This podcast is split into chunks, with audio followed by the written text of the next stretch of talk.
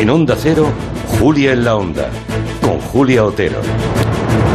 Pues sí, la verdad es que las cifras son devastadoras. Son 25.438 casos nuevos, 408 fallecidos, todo en las últimas 24 horas. Y aún no hemos tocado techo. Aún seguirán subiendo los contagios de coronavirus después de las reuniones de Navidad, Año Nuevo y Reyes.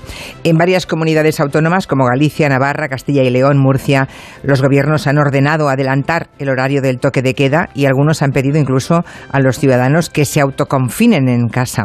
En Cataluña, por ejemplo, Pere Aragonés acusa de blandura al gobierno central, ¿no? Reclama que se cedan competencias si no quiere tomar según qué decisiones aunque fueron ellos mismos los que optaron por no endurecer las medidas durante la Navidad y sobre todo fueron los que reclamaban tomar todas las decisiones porque lo iban a hacer mucho mejor.